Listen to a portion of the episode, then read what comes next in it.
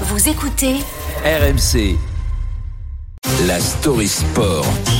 Oui, l'Olympique de Marseille à la une de la Story Sport de Cédric Dandeville. Bonjour Cédric. Bonjour à tous. C'était donc la 31e journée de Ligue 1 hier soir et l'OM est désormais deuxième du championnat après avoir chassé les fantômes du Vélodrome hier soir.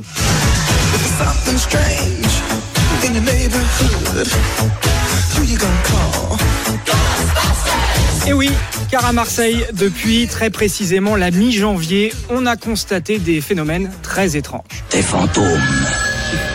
Ils sont palpables, Ah oui?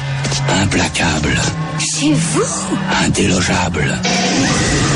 Oui, oui, oui, je sais, ça fait peur. Cela faisait donc plus de trois mois que l'OM n'avait plus gagné au Vélodrome. Cinq matchs sans victoire. Il fallait absolument en revenir aux armes.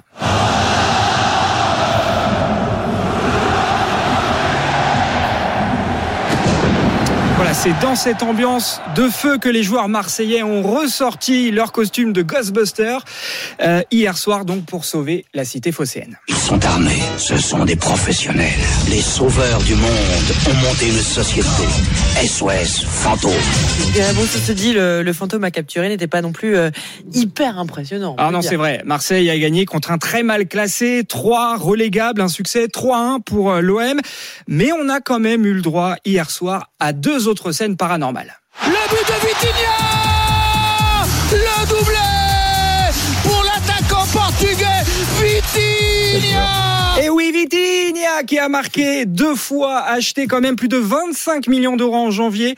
Le numéro 9 marseillais était tout sauf un grand attaquant.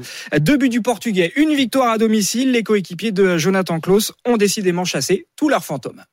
On avait à cœur de, refaire un, résultat à la maison, surtout de gagner parce que ça faisait ça faisait un bout de temps. Et, euh, voilà, forcément, Vitinha en plus qui, marque ce doublé, c'est très bien pour lui, c'est très bien pour nous. L'ambiance est extraordinaire, on était obligé de gagner et c'est ce qu'on a fait. Voilà, et pour cette victoire marseillaise, il y avait plus de 63 000 supporters marseillais dans un stade encore et toujours à guichet fermé. Finalement, les seuls fantômes qui avaient leur place au Vélodrome hier, ce sont les huit personnes décédées lors de l'effondrement de l'immeuble rue de Trivoli une semaine plus tôt. Une minute de silence a été respectée en hommage aux victimes. Évidemment, hommage et un brassard noir aussi Exactement. pour les joueurs hier soir sur le terrain au Vélodrome. C'était la Story Sport signée Cédric Dandeville.